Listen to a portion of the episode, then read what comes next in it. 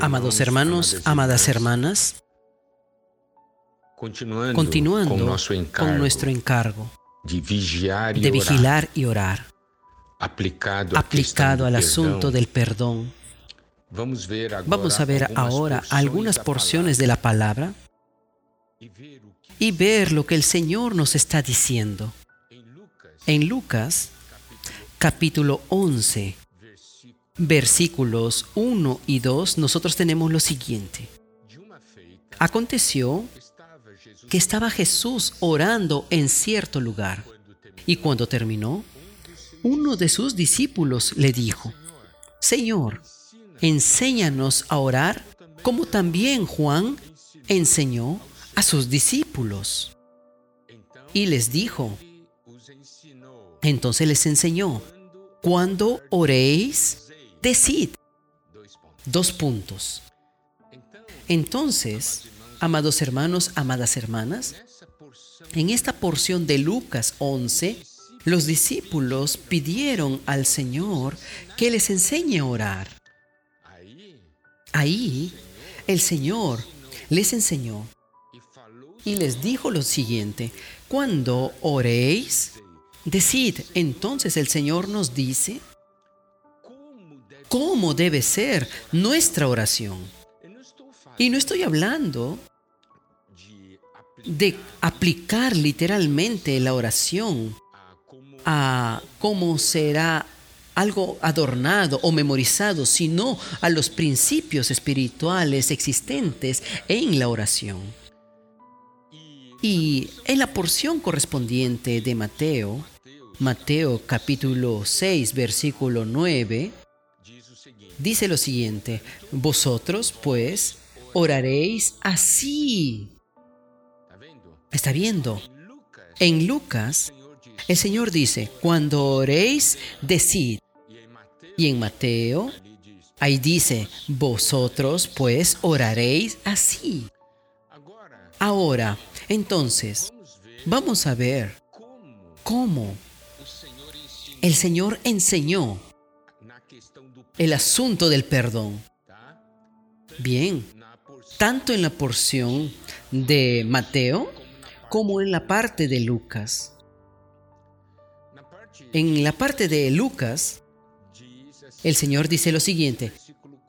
Lucas 11, versículo 4. Y perdónanos nuestros pecados, porque también nosotros perdonamos a todos los que nos deben.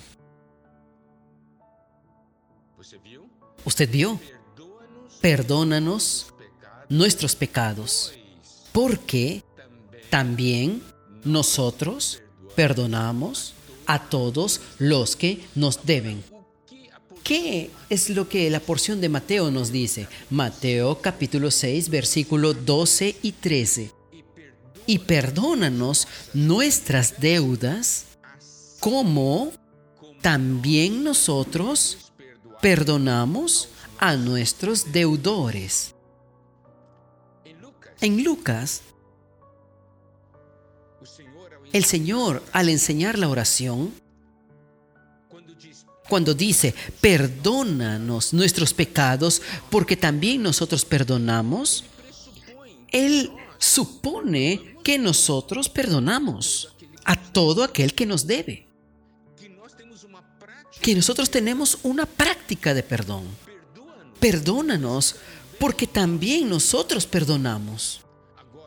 Ahora, la porción de Mateo es una porción que yo considero más seria. ¿Por qué? Porque dice así, perdónanos nuestras deudas como también nosotros perdonamos a nuestros deudores basado en Mateo, el Señor nos dice así para nosotros. Usted tiene que orar.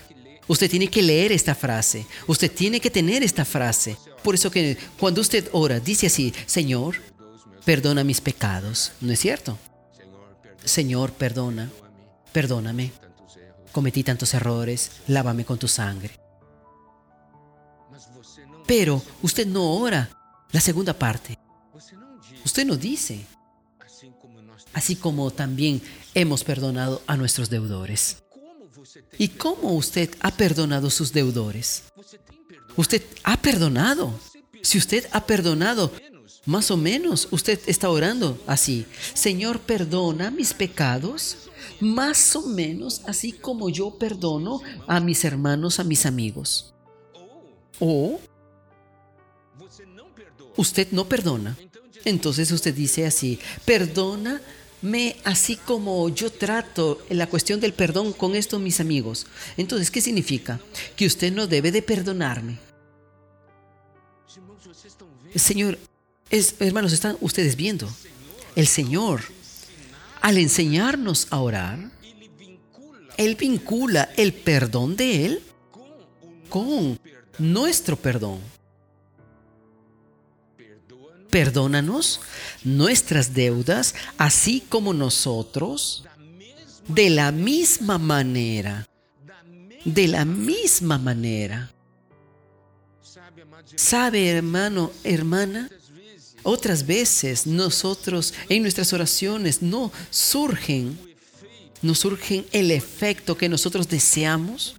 ¿Por qué? Porque muchas veces que nuestras oraciones no tienen el poder porque nosotros no oramos esta segunda parte.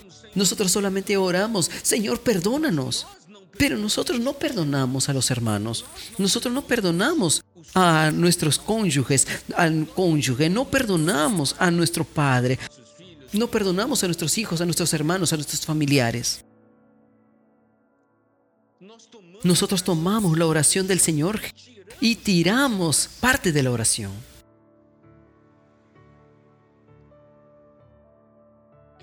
En Lucas, el Señor dice, cuando oréis, decid.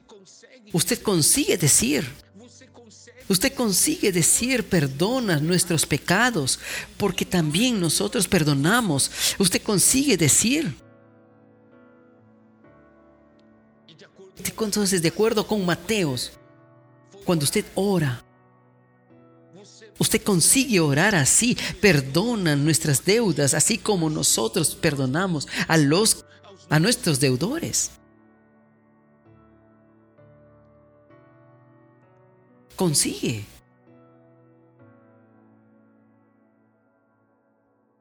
El Señor está iluminándonos. Él está trayendo luz a nuestra verdadera condición. Él está hablando para usted. Usted tiene que vigilar, usted tiene que velar ese punto allí. Nosotros necesitamos ver nuestra condición. Necesitamos arrepentirnos delante del Señor. Traer este asunto del perdón hacia nuestras vidas como algo importante para nuestras vidas porque esto influencia nuestra oración.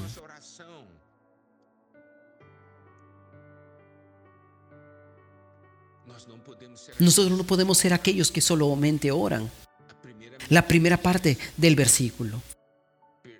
De acuerdo con Lucas, perdónanos nuestros pecados. Amén o de acuerdo con Mateo, perdona nuestras deudas. Amén. Y la otra parte, ¿cómo es que queda? Así como nosotros hemos perdonado a nuestros deudores. ¿Cómo queda? Porque nosotros también perdonamos a todos aquellos que nos deben. Entonces, esto es algo muy serio. El Señor nos enseñó a orar con estos principios y nosotros necesitamos tomar estos principios como la dirección para este asunto. Amados hermanos, amadas hermanas, es la hora de abrirnos completamente al Señor es muy importante orar de la manera que el Señor nos enseñó. Ore, ore así, ábrase. Yo aún no estoy hablando acerca del camino, de cómo nosotros podemos hacer para que haya ese perdón en nuestro corazón. ¿Por qué? Porque mi deseo es que este asunto se haga realmente algo muy serio en su vida, en mi vida, para que nosotros podamos en nuestra oración tengamos un, desespero delante del Señor. Yo no quiero vivir así, Señor, sin perdonar a mis hermanos. Yo no puedo más. Que el Señor traiga luz a todos nosotros. Amén.